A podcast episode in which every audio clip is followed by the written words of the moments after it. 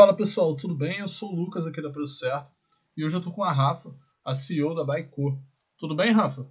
Ei, Lucas, tudo bem? E vocês, pessoal? Show de bola, Rafa. Cara, primeiro é um, é um prazer estar conversando contigo. É, eu fiquei bem empolgado com, com ao conhecer a Baico primeiro e, cara, eu, eu tinha que trazer vocês aqui para poder conversar com a gente. E aí, para poder começar essa conversa, Rafa, é, apresenta um pouquinho de vocês para quem está ouvindo esse podcast. Beleza, Lucas, obrigada. Antes de mais nada, queria agradecer pelo espaço, né, e por, pela gente poder construir algumas ideias, discordar, concordar, entender um pouco mais de como que as startups estão impactando, né, de forma mais escalável e mais ágil na vida das empresas ou na vida das pessoas. Bem, eu sou a Rafa Rossi, eh, eu tenho 31 anos, falo aqui de BH. A gente fundou a Baico há três anos atrás, justamente com essa pegada de trazer mais acesso é, para o micro e pequeno empresário através da compra e venda de empresa. Eu trabalho com isso há mais de 12 anos e a gente começou a ver um gap muito grande dessas operações e essas pessoas é, que queriam essa, essa ferramenta, queriam esse serviço e não tinham acesso pelo preço, por um valuation ser um artigo de alto luxo, né? Alguma coisa que essas boutiques de consultoria que conseguiam atender. Então, basicamente, eu uni essa parte da, da minha experiência de consultora há mais de 12 anos com a minha formação, que é engenharia de controle e automação, e a gente trouxe esse produto para o mercado aí para tentar democratizar o acesso à compra e venda de empresas. Ah, bem legal, bem legal. É, esse é até um ponto que é muito pouco falado, né? Tipo, no mercado mesmo, como um todo. Geralmente, é, eu gosto muito do tema empreendedorismo é, e eu só ouço falar, muitas vezes, quando eu só ouço falar realmente valuation, valor de uma empresa, é, em programas, em rodas de negócios, é, em captações que é, que é, realmente um nicho um pouco é muito nichado né esse assunto. Mas só que às vezes quando o empreendedor a empreendedora está ali no dia a dia da operação dele é, ele acaba nem pensando né tipo quanto será que realmente vale a minha empresa? É, o que, que, você pode falar sobre isso Rafa? Beleza, é uma ótima pergunta. É, valuation, só para a gente trazer, voltar um pouquinho no tempo, para a gente entender o conceito, valuation é uma ferramenta que foi criada pelos americanos na década de 70 então, se a gente parar para pensar, é algo ainda muito novo, é uma ciência que não é exata, é uma ciência que ela cria nortes e tenta criar metodologias e modelos para avaliar empresas em operação ou projetos que vão ser startados, como Greenfield, como startups, né, projetos de minerações. Então, ele entende a capacidade que aquele ativo tem de gerar riqueza e ele começa a precificar aquilo em cima do cenário atual, que é criando riscos, criando cenários de possibilidades de quebra ou possibilidades de escalada, né? Então, basicamente, é uma ciência muito nova, se a gente parar para pensar em outras tecnologias ou em outras ferramentas de finanças que a gente usa há mais de 100 anos. E, além disso, é um produto muito novo para o Brasil. Só para a gente é, trazer uma cronologia aqui para os nossos é, ouvintes, o M&A começou a ser falado no Brasil na década de 1990, quando a globalização acontece, né, naquela época que está entrando Collor, e realmente esse, isso ele deixou como um legado positivo nesse mandato dele, porque ele começou a abrir o Brasil para tal da globalização nessa década de 1990. E foi onde que empresas entendiam o Brasil ainda como uma grande selva, a gente não tinha acesso à, à internet como temos hoje, não tínhamos acesso a viagens como temos hoje. Então, as pessoas conheciam muito no boca a boca o que era o Brasil e não conseguiam entender o potencial econômico que o país tinha. Então, empresas como a Bosch, né, que é um dos primeiros casos de M&A de sucesso que teve, ela fala, poxa, país legal, tem um, um espaço geográfico interessante para a gente trabalhar, mas eu não conheço nada. Trabalhista é muito diferente da, da nossa cultura europeia, parte tributária mais ainda, parte econômica é uma outra moeda, e passando por várias transições de moeda naquela época, eles falaram, vamos entrar no Brasil através de uma empresa que faça mais ou menos aquilo que a gente, que a gente né, é, está se propondo a fazer no país, e se der certo, a gente cria unidade própria, a gente vira bandeira e faz né, com que a Bosch tenha essa escala. Então, basicamente, isso, isso é uma coisa que a gente está falando que existe há 30 anos no Brasil de uma forma mais usual e mais formal. E também a gente escuta muito é, falar desses valores bilionários, bilionários, e a gente começa a colocar isso como um produto extremamente seleto e algo que pode só pode ser usado por grandes companhias, por empresas que estão na bolsa. E é justamente esse ponto que a gente já quebra um pouco esse conceito do mercado e é onde que a gente veio trazer esse acesso e esse conhecimento para o micro e o pequeno negócio. Todo valuation ele parte dessa premissa, né, que é entender quanto que o ativo vale, mais a capacidade de gerar riqueza. Então, eu não preciso selecionar isso para grandes operações, e sim criar um produto adequado e métodos coerentes com esses negócios que eu estou avaliando, e aí sim eu consigo trazer uma metrificação de quanto que vale essas operações. Então, é justamente esse conceito que a gente trouxe, né, justamente trazer acesso ao, ao restaurante do nosso bairro, a padaria, a oficina mecânica, que são negócios que podem dar 10, 20, 30 mil de lucro, que são lucros interessantes para famílias, para ecossistemas é, mais familiares, como é o, o, perfil do Brasil, o perfil de Espanha, o perfil de países mais latinos, né? E a gente conseguir aí é, criar esse, esse respeito dos pequenos negócios aí junto ao mercado. Perfeito, Rafa. É, é bem interessante isso que você comentou, que, que geralmente quando a gente está falando, né, é, sobre valuation, você, você tocou num ponto que, que é bem importante, que é realmente esse, esse paradigma de que uh, a, a, gente só, só, só trata o valor realmente de uma empresa quando é realmente uma empresa bilionária, com, com, com milhares, uh, milhões de, de usuários ativos. Então, quando a gente olha esse ponto, uh, você, você realmente democratiza né, toda essa área de conhecimento que, que, que geralmente o, o, o, pequeno, médio, vê como um longo prazo. Né? Então, eu queria até te perguntar, e, e você até tocou nesse ponto, é, quais são as métricas que realmente vocês mais analisam quando vocês estão analisando um negócio, é, seja ele pequeno, seja ele médio, um pouquinho maior? Boa. Então, Lucas, hoje a gente tem é, produtos que atendem o micro, pequeno e o médio mercado. Como são setores diferentes, obviamente que a gente tem que colocar ferramenta diferente, né? Fazendo uma analogia com o carro, é, um pneu de um carro popular é diferente de um carro esportivo, que é diferente de um carro off-road. Então, digamos que esses sejam setores, embora o produto seja o mesmo, mas a gente agora tem que criar o encaixe perfeito para que seja realmente algo colocado, né? Algo que seja adequado para esse negócio.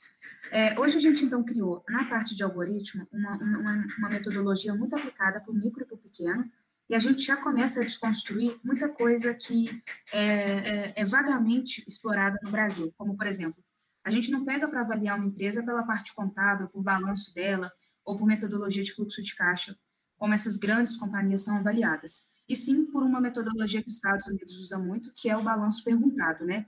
É, esse balanço perguntado, ele justamente ele vai construir aquela visão real é, para a gente conseguir é, trazer a realidade do negócio, né? não de uma forma contábil e teórica, mas de uma forma prática. Por exemplo, quanto que o cara tem de ativo, quanto que o cara tem de estoque, qual que é a dívida real daquela empresa naquele momento, e na sequência a gente vem construindo toda a demonstração de resultado dele.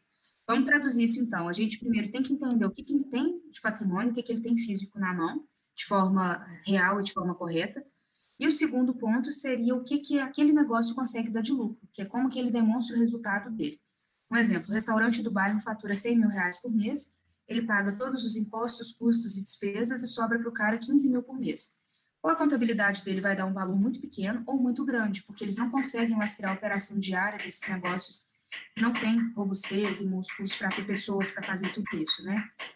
No, no, segundo momento, a gente entendendo o que, que a empresa tem de ativo, o que, que ela tem de capacidade de gerar receita, a gente criou cinco métodos, que hoje são os métodos que fazem a Baicor ser é, essa potência no mercado de micro e pequenas empresas para avaliar, porque a gente criou uma metodologia justamente com essa visão. Hoje a gente usa cinco métodos, que são métodos tanto de resultado, como método de base zero, é, métodos de avaliação da expectativa do ponto, é, expectativa de retorno, múltiplo setorial e fluxo de caixa. Em cima desses métodos, a gente criou 54 perfis, que eu vou entender, se, que são as perguntas que quando eu vou preenchendo sobre o, o, o, negócio, a gente começa a ter esses insights. Se a empresa é muito nova, se a empresa é muito antiga, se ela dá lucro, se ela teve uma capacidade de investimento muito alta na Constituição. Em cima disso, o algoritmo mapeou 54 possibilidades para que nesses cinco perfis ele comece a pesar. Então, por exemplo, meu restaurante pode ser igual ao seu, no quesito de faturamento e resultado, mas diferente em relação a perfil. É, por exemplo, é, pode ser que o meu perfil para o método de base zero dê 20% de peso, o seu pode dar sua 10%. Então, basicamente, a gente distribui 100% de peso nessas cinco metodologias para ter uma opinião realmente imparcial e mais aceitável quanto ao valor justo de mercado dessas operações. É, só para a gente fechar essa parte do micro pequeno, é um laudo totalmente customizado, que com o algoritmo a gente consegue entregar por um quinto do valor do mercado, é, basicamente para trazer acesso, trazer escala e trazer essa resposta que muitas pessoas têm, né? Poxa, eu nunca parei para pensar, mas quanto vale o meu negócio? É, então, basicamente, é esse o, o, método né, que a Baico trouxe.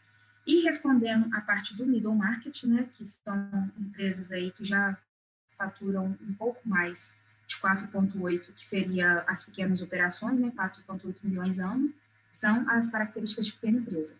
Essas que faturam aí até 72 milhões, que são empresas de médio porte, pela visão aí do, do Banco Central, é onde que a gente vai trazer a, a ferramenta do valuation, que é em cima da norma 361 da CVM, só que é um valuation muito mais moderno, um valuation muito mais lúdico, com muitos gráficos, com muita informação mais traduzida, né? Porque não adianta eu começar a julgar milhões de informações é, financeiras, qual que é meu WOC, qual que é meu KE, qual que é meu CAPEX, meu custo é, médio ponderado. São coisas que ah, talvez fique até meio fora da realidade do empresário, mas trazendo isso traduzido, mesmo para o empresário de, de média empresa conseguir entender com mais clareza o potencial é, de valor que ele tem daquela companhia.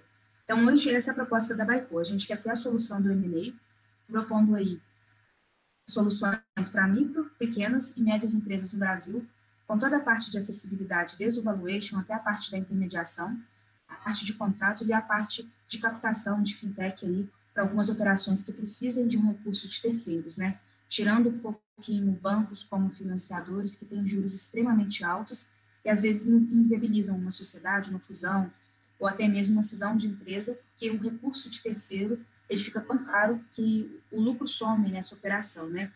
Então a nossa proposta é, é bem desafiadora, mas é uma proposta para realmente transformar esse mercado de M&A. Pode crer, Rafa, pode crer mesmo. É, é muito bacana é, tudo isso que você falou, né? Porque é, uma coisa que a gente vê muito aqui na, na Preço Certo são empresas que se preocupam apenas em vender. É, são empresários que, que querem vender, é, querem abrir um e-commerce ou estar tá numa loja, numa, numa, operação que, que é baseada apenas em, em, indicadores de ego, né, de vaidade, que não demonstram necessariamente é, os resultados financeiros da empresa.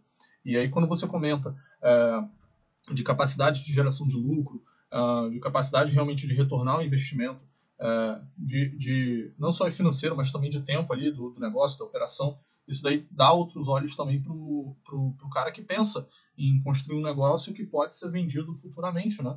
Então, é, mais do que só gerar é, faturamento em si, essa empresa ela precisa ser um veículo de geração de, de resultados, de é, palpáveis, né? E comentando sobre esse assunto, é, eu acredito que quem está ouvindo esse podcast pode realmente entender a necessidade de é, olhar outras métricas que também são diretamente ligadas ao resultado financeiro da empresa, não é só faturar por faturar, né? é, e, e, Rafa, eu queria te perguntar, cara, é, você comentou que vocês é, ajudam empresas é, tanto pequenas quanto médias e grandes. vocês atendem também todos os segmentos? É, geralmente vocês se, se atuam mais em um segmento do que o outro. Acredito que quem está ouvindo esse podcast aqui, é, de todo mundo que ouve, um, os segmentos são os mais variados possíveis. Desde o cara que está ali numa loja física, até o cara que só está no virtual, ou que está nos dois, é, ou até mesmo está dentro do virtual, tem um, um segmento totalmente nichado, ou às vezes não, tão, não tanto assim. Então, pode ser que passe esse, esse, essa dúvida na cabeça da pessoa. Hoje vocês atendem todos os segmentos também? Beleza. É, você falou uma coisa muito interessante, Lucas. Realmente, a gente tem metodologias muito tradicionais para mensurar a capacidade de empresa. Até mesmo o empresário que ele tem aquela, aquele conceito mental muito antigo, né? Empresa valiosa é aquela empresa que vende muito. Ele esquece de entender que, na verdade, o maior patrimônio dele é o valuation, né? O que, que ele tem na mão.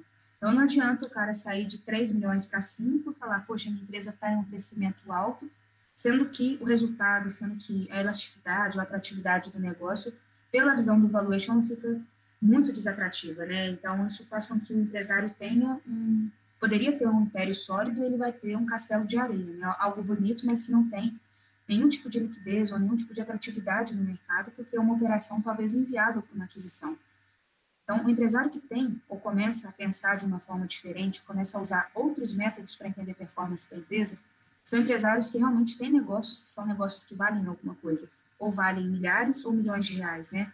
É, a, essa análise está muito correta. As empresas têm que começar a buscar outros elementos para agregar o, o, que realmente ele tem na mão. Mas bora aí responder a, a, sua pergunta sobre esses nichos que a gente atende. Outra coisa interessante é que todos esses nichos que você que a gente atende são nichos que repetem esse comportamento que você citou. Então, quando a gente começar a ver que eles acham a coisa mais legal do mundo, sair de 3 milhões para 6 de faturamento, ou a gente teve clientes que hoje estão com mais de 80 milhões de faturamento, mas que vão crescendo em ritmos não sustentáveis, é, quando a gente mostra para ele o que, que o valuation realmente vê, ele fala, poxa, eu devia ter parado então quando eu estava faturando 40, porque agora eu criei uma estrutura, eu criei todo uma, uma, uma, um viés diferente para o meu negócio e que eu estou extremamente alavancado e que eu vou demorar seis a sete anos para desalavancar todo esse, esse investimento, né, que talvez foi feito de forma errônea. Hoje a gente tem desde agronegócio, para você ter ideia, é, parte de plantações de eucalipto que fazem carvões, a comércios locais, a transportadoras, a e-commerce, a empresa de tecnologia, né, cibersegurança. É, o conceito da Baico justamente esse, a gente quer pegar é, esse nicho de, de mercado, que são micro pequenos, criar esse algoritmo para rodar e escalar, empresas de médio mercado, a gente quer trazer um trabalho bem mais pessoal, então a gente não é aquela assessoria que vai só ficar vendendo avaliações e pouca entrega de venda, mas trabalhando aí com três a quatro projetos por ano, mas com reuniões mensais, com, com feedbacks com todos os sócios, conversas semanais com potenciais investidores. É, isso faz com que o negócio aconteça, né? mesmo que seja para um viés de fusão, de aquisição, ou até mesmo para uma dissolução de sociedade, que é um conceito que está acontecendo cada vez mais, aqui no Brasil, né, amigos ou familiares se juntam, criam uma empresa e por algum motivo querem, é, querem fazer essa separação. Então, basicamente, hoje a gente consegue atender o negócio de 100 mil de faturamento e o negócio de 10 milhões de faturamento mês, então, com essa nossa capacidade de entender o momento e como que a solução de M&A tem que entrar. Só para complementar uma coisa, Lucas, que é muito importante, que é uma dúvida que quando a gente vai né, trocar ideias, né, construir algumas palestras com, com algumas pessoas, a gente começa a, a trazer algumas dúvidas para a cabeça das pessoas.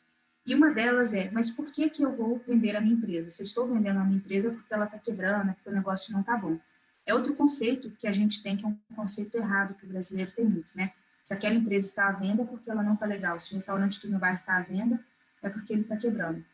Só que a gente esquece que a gente trabalha com preconceitos em todas as nossas esferas, né? A sociedade preconceituosa, como a gente vive, não é uma sociedade só de etnias, de gênero, mas uma sociedade é, de não entender determinados comportamentos de mercado e criar um preconceito sobre aquele assunto. É, Para você ter ideia, é, todos esses negócios, indiferente se for um negócio local ou um negócio que tem uma capacidade nacional de atendimento, são negócios que são liderados por pessoas. E pessoas têm necessidades pessoais, como uma, uma aposentadoria, um cansaço, uma mudança geográfica, motivo de saúde, briga de sócios, ou uma oportunidade de mercado né, de outro grupo, que também é liderado por pessoas, entender que, que aquele negócio seja atrativo para uma entrada. E sim, também tem os negócios com essa dificuldade de gestão, com essa dificuldade financeira, mas são negócios que o valuation vai trazer o rebaixamento do preço. Então, é, o conceito mais importante para uma empresa estar à venda Aí a gente tem que parar de pensar que é por falta de dificuldade de, de, de dinheiro que o negócio não está indo bem. Mas sim, que são pessoas que estão por trás daquele CNPJ e que essas pessoas demandam de anseios que às vezes não estão relacionados com aquele momento da empresa, né? É, e por isso que vem a nossa consultoria, por isso que vem a nossa tecnologia aí, para encaixar nesse momento da vida do empresário, que é entender quanto a empresa vale e fazer a venda ou para uma pessoa que queira empreender. O Brasil é um país extremamente empreendedor e todo dia tem pessoas que acordam querendo empreender, que vêm no bairro, que vêm na cidade uma oportunidade de ganhar dinheiro e de mudar a economia local. E por que não já pegar essas coisas em operações, né? E as médias empresas também têm essa, têm essa ideia né, de, de buscar um pouco mais é, o crescimento inorgânico, né? O que, que seria isso? Ele não vai ficar cavando cliente por cliente, mas ele entende que comprar uma empresa na região sul, sendo que ele só atende sudeste, para ele é muito mais viável do que criar toda uma operação, criar um reforço de marca naquela região que as pessoas não conheçam ainda o negócio dele. Então, por isso que tem o nosso negócio hoje no Brasil e no mundo, né? Justamente para unir essas pontas que pensam igual, mas estão em momentos diferentes. Perfeito, Rafa, perfeito mesmo. É... E, cara, eu, eu, quando você comentou isso, me veio várias situações aqui de, de, de possíveis situações, é, de possíveis momentos onde o empresário, a empresária pode vender uma empresa, que você até comentou, né? É, não necessariamente o cara ele precisa estar com uma, uma empresa numa situação financeira ruim para realmente é, receber uma oferta de compra, até mesmo vender a, a, empresa dele. Eu lembrei de um caso, de um programa que, que eu estava assistindo na semana passada, é, talvez você já tenha ouvido Shark Tank Brasil, e, e cara, eu, eu, eu, gosto muito desse programa porque são histórias ali de, de empresas, é, e teve um cara que, que, que ele tinha uma ideia muito boa, era uma ideia que era um, como se fosse um, um, um, um, spray que ele passa na roupa e tira o suor. E aí ele, ele comentou ali para os tubarões, né, os investidores, é, que teve uma marca muito grande que queria aquela tecnologia e ofereceu uma oferta de, de compra daquela, daquela patente né, por 20 milhões. o cara ele não vendeu e, e, e, porque ele queria acreditar no negócio, tudo bem. Só que ele estava tão confuso realmente do que, que ele queria enquanto empresário que no final das contas ele não conseguiu nem captar nenhum investimento. É, e, e, esse é um ponto, né? Não necessariamente você só vende uma ideia, você vende um negócio, vende um, um, uma empresa, é, só para realmente se livrar ali de uma dívida. Às vezes você tem uma marca, é, vamos dizer que no e-commerce, que é tão exclusiva, ela conversa com um nicho tão um, nicho de mercado tão segmentado que pode ter uma marca que quer entrar para ele esse nicho e, e te fazer uma proposta, né? Então, é bem interessante mesmo, cara. Bem interessante mesmo. E... Isso que você falou, só pegando uma aspas aqui, é uma coisa tão interessante que a gente vê acontecendo, porque como é algo, como a gente falou no início aí do podcast aqui, ah, é algo muito novo, é uma ciência não exata, muito nova, que ela está sendo construída e cada vez mais introduzida no nosso linguajar, né, introduzida nas rodadas de negócio, né, e o que, que a pessoa acha que vale o negócio? Pelo fato de não ser uma ciência exata, mas tem métricas e metodologias que conseguem nos nortear, o cara fala, poxa, vale aquilo que eu acho que vale, mas sem, sem payback, como esse caso que você citou de 20 milhões. Eu acho que eu vi esse episódio, era uma coisa que duraria mais de 30 anos para ser pagas, né? Ninguém vai investir em algo para ficar três décadas para retornar investimento. Mesmo por ser uma ideia com, com valor muito alto também de investimento, ela tem que ser algo extremamente escalável, né? Como essas, esses grandes startups conseguem receber é, grande aporte trabalhando para o B2C, que são propostas que podem movimentar bilhão numa cadeia, né? São meras apostas, né? Que são valuations que a gente não consegue compreender, que são essas de startup. Mas valuation de empresa real é justamente isso. Já existem metodologias e métricas justamente para isso. E como você mesmo disse, uma empresa que quer comprar outra, né? De, você representa um tipo de público ou representa o outro. Hoje, a coisa mais cara que tem no mercado é o market share. Então, quanto de market share que a sua empresa atende no, na sua cidade, no seu estado ou no país? Ah, eu represento 20% do market share de, de, de, X produto na minha cidade, é, 5% no meu estado, 1% no, no meu país.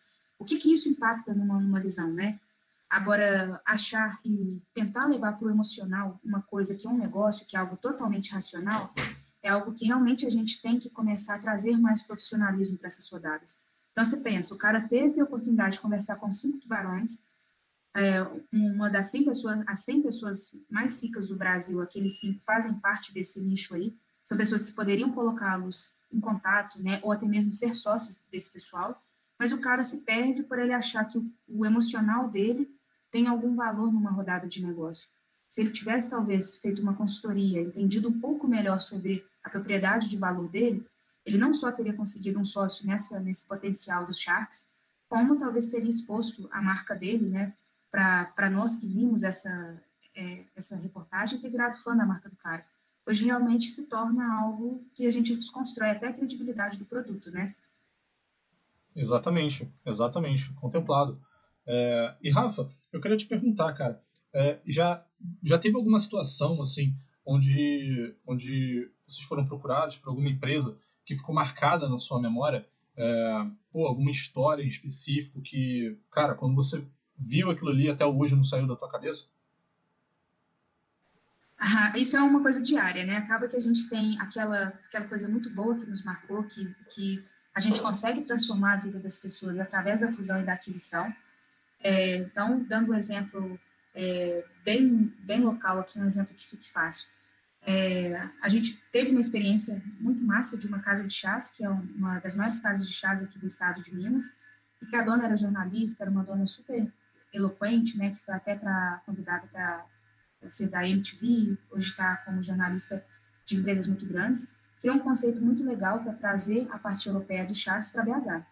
E de outro lado, a gente tinha uma geóloga que já estava financeiramente tranquila, só que ela não queria mais fazer essas viagens tão longas, né? São viagens para lugares muito remotos, onde que tem essas minas, essas cavas aí é, para ser cubadas e analisadas. E a cliente nos procurou falando assim, poxa, eu quero um negócio que tenha um conceito, que tenha algo muito legal, para que eu saia né, dessa vida e consiga ficar em Belo Horizonte. Então, a, o M&A, ele justamente ele faz isso, né? Ele transforma, ele pega a parte A com a parte B e faz com que a gente se torne uma coisa só. Isso é legal porque o negócio existe até hoje, é um negócio que ganha reputação, ganha seguidores, tem um nome muito massa aqui em BH, chama Chá Comigo, um negócio bem diferente, bem inovador pela proposta que eles trouxeram, que é esse conceito dos chás, é, chás gelados, chás, não chás funcionais, mas os chás mais famosos do mundo, né? Como uma bebida né, sendo substituída por um suco, um refrigerante, uma vitamina de açaí que a gente tem como cultura aqui no Brasil. É, e isso a gente mostra que transforma a vida das pessoas, né? Porque imagina se essa moça não tivesse conseguido vender.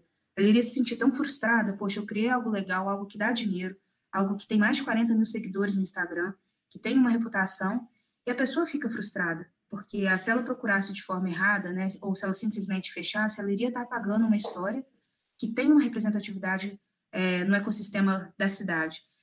É, e, contrapartida, a gente também vê os cases ruins. Os cases ruins são aquelas pessoas que não entendem muito, né, que elas, elas têm um valor emocional muito apegado ao negócio. Então, é um nível de educação que a gente está trazendo para o mercado, justamente por isso. As pessoas acham que vale aquilo que ela investiu. Às vezes o negócio não deu, não deu payback ainda, o cara colocou um milhão de reais na fábrica dele de pão. É um exemplo que a gente tem aqui. E o cara quer vender por um milhão. Só que o ativo já depreciou. Hoje, se você for vender aquilo né, de forma fatiada, a gente não consegue trazer tanto valor porque ele não conseguiu ter clientes. Então, uma coisa é você criar um projeto, uma, uma unidade fabril que você imobilizou um milhão, mas você quer vender como uma fábrica de pão, então, aquilo não dá payback para um milhão. Outra coisa é você querer vender o imobilizado. Então, eu vou fatiar os meus fornos e as minhas batedeiras industriais aqui, eu consigo apurar 500 mil. Esse é um conceito que ele fica um pouco vago ainda para o empresário. Mas para quem quer comprar uma empresa, tanto o empreendedor quanto empresas que querem adquirir empresas, elas não tomam decisões sem ter um valuation em mãos, justamente por isso. Será que não está sendo confundida o viés emocional da pessoa com que realmente vale aquela companhia? Pela capacidade de gerar riqueza que aquele ativo tem. Então, esse é a parte é, de desafio contínuo que a gente tem para quebrar isso, né? Mas, quando o cara recebe o laudo, né, se ele tinha uma expectativa maior, a gente começa a mostrar para ele, você investiria um milhão numa empresa que está dando esse valor de, de, de rentabilidade? A gente começa a devolver para ele algumas perguntas que a outra ponta vai nos fazer. E só para a gente fechar aqui dos casos curiosos, né? É, esse foi um caso que me marcou muito foi uma rede de imobiliárias aqui no Sudeste, e ela estava sendo vendida, uma rede que tem uma reputação muito grande de clientes e tudo. O cara queria aposentar, e nesse meio tempo a esposa veio a falecer, um episódio muito trágico, mas ele teve certeza que ele queria vender, porque ele já, já era um iniciante né, de, é, de, de terceira idade, né, de uma vida mais madura. Ele falou assim, poxa, agora eu quero curtir essa minha maturidade de vida de uma forma muito mais leve, sem ter essa responsabilidade de ter tantos funcionários, tantos contratos para gerir na, no grupo de imobiliários que eu tenho. A gente achou o comprador, tudo certo, né, valores negociados, é, contratos né, assinados, e no dia realmente da gente ir no negócio fazer a transferência, ele sonhou com a esposa, uma coisa super louca, tipo, ah, eu sonhei com a minha esposa que ela falou que não era para vender, e ele realmente saiu do negócio por algo emocional. A gente ficou meio sem entender, né? Aí saiu um ano depois, a gente conseguiu. Ficou, obviamente, um cenário muito desgastado. Ele perdeu o valor de empresa nesse negócio, porque ele desmotivou, ele não estava tão dentro do negócio um ano depois. Mas é uma coisa que acontece, é, que a gente tem que entender que é uma coisa que envolve muita responsabilidade, muita maturidade, né? Não é simplesmente eu quero vender, acho um grupo e depois você desiste porque é, você, sei lá, sonhou, você não quis, você não tinha certeza. Que você está envolvendo com pessoas talvez maiores que você e com uma rede de, de assessores, né, de contadores, avaliadores de empresa como a gente, advogados. É, então, esse é um caso, assim, que é, não tem como não acontecer, né? A venda só acontece realmente quando o, o dinheiro está na conta, né, do, do vendedor. porque pode acontecer muita coisa nesse meio tempo que inviabilize a atratividade do negócio. Com certeza, Rafa, com certeza mesmo. É, como você bem falou, né, empreendedorismo não é só o, o emocional, né, tem o racional atuando ali muito mais. É, esses dois, essas duas partes aí do cérebro que conjuntos fazem com que a gente tome é, decisões conscientes no, no, momento adequado, né? É, é, às vezes o emocional ele pode ajudar a gente a manter ali o, o, o fôlego, a motivação no dia a dia, mas para tomar uma decisão estratégica importante, como por exemplo uma venda de uma empresa, é, o racional ele vai falar mais alto, né? Os números vão mostrar é, todo o aspecto macroeconômico, microeconômico, interno, externo, vão ajudar a tomar essa decisão, né?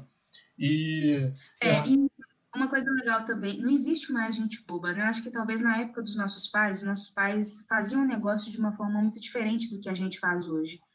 É, no sentido de, ah, ele gostou daquele móvel, ele vai e compra, ele gostou de, de alguma coisa, quanto que você quer? E ficava aquela coisa de, eu dou X, eu dou Y, que, que é aquela coisa legal que o brasileiro tem de tentar negociar, de tentar fazer com que seja algo viável, né? Só que hoje a gente tem acesso a, a muita tecnologia, a, você dá um Google e fala, empresa que dá X, como fazer um valuation de uma empresa. Hoje tem mil tutoriais aqui que tentam te dar alguns insights, algumas ideias de como fazer isso. Então, se você não estiver preparado, realmente a chance de você ter argumentos sólidos e palpáveis para executar uma venda fica muito menor do que uma empresa que se preparou, né? O empresário também que está comprando, a empresa que está adquirindo aquela outra companhia, ela também já entende esses níveis de maturidade como uma premissa básica para começar a conversar se aquela empresa é séria ou se aquele empreendedor é sério, pelo nível de preparação que ele se propõe junto no negócio nessa fase, né? Com certeza, Rafa, com certeza mesmo. É, e, isso daí que você falou é engraçado porque esse aspecto cultural nosso, né, às vezes nos ajuda e às vezes também nos atrapalha, né? É, hoje em dia, Sim. hoje em dia uh, com, com, a digitalização que a gente tem visto, uh, cada vez mais, uh, machine learning, as pessoas achando que que daqui a um ano já vai ter robô substituindo pessoas e tomando decisões por pessoas. Cara, é, é, esse mundo novo, uh, orientado a dados, orientado a realmente números para nos ajudar a tomar decisão, é, é muito importante, né? A gente realmente está se adequando a esses fatores. E, e para finalizar, Rafa, eu queria que você deixasse um recado para o pessoal que está ouvindo esse podcast. É, como pode encontrá-los? Uh, eu sei que aqui na descrição a gente vai deixar também o link para poder a pessoa conhecer você um pouquinho mais, é, vocês da Baico. E, enfim, um recado final aí para o pessoal. Beleza, Lucas. Valeu aí pelo tempo. Pessoal, valeu pela iniciativa também que vocês fazem, que vocês trazem muito conteúdo de diferentes áreas para a gente ir construindo ou desconstruindo alguns conceitos que a gente sempre teve sobre determinados temas. É, um recado que eu queria deixar para o pessoal é que, se vocês têm interesse de empreender, optem por empresas que tenham valuation, que estão preparadas. Esse negócio de olhar para a empresa, né, olhar para as cadeiras, né, para o ambiente, achar que esse é o valor do negócio, é algo totalmente lúdico. É, isso não funciona na prática. Você pode estar comprando gato por lebre. Se você não faz uma análise profunda de um CNPJ, pode ser que aquele CNPJ tenha muita dívida, muitos passivos ocultos, trabalhistas, tributários. E da mesma forma, se você é empresário e está passando por um momento pessoal que está desconectado com o negócio, não se sinta frustrado, né? Não pense que você não, tem, não teve sucesso na sua empreitada. Mas pense que vocês estão em momentos diferentes de CPF e CNPJ. E não tem problema, é para isso que existem as metodologias de avaliação e toda a trilha aí de M&A, de como fazer a venda da sua empresa de uma forma acessível, segura e com todo respeito ao negócio e aos envolvidos no, na parte. Se vocês quiserem conhecer um pouquinho mais, é só seguir a, a nossa página no Insta, que é Baico Brasil, o buy é BYCO, buy de, com, de compra, o co de company, então comprando companhias, Baico Brasil, no nosso Insta, ou no nosso site baico.com.br. Tem muita oportunidade de negócio legal, desde de empresas de cibersegurança a, a Burger King, a empresas locais, que você pode ver até na sua cidade se tem algo que adeque aí a, a sua necessidade. E o nosso blog também tem muito conteúdo massa, a gente faz é, muito artigo, muita, muita animação para mostrar um pouquinho sobre os desafios do M&A, sobre as curiosidades do valuation, sobre as metodologias mais adequadas para o seu negócio. E se vocês quiserem me seguir, eu uso muito o LinkedIn, tenho, contribuo com muita coisa para essa visão.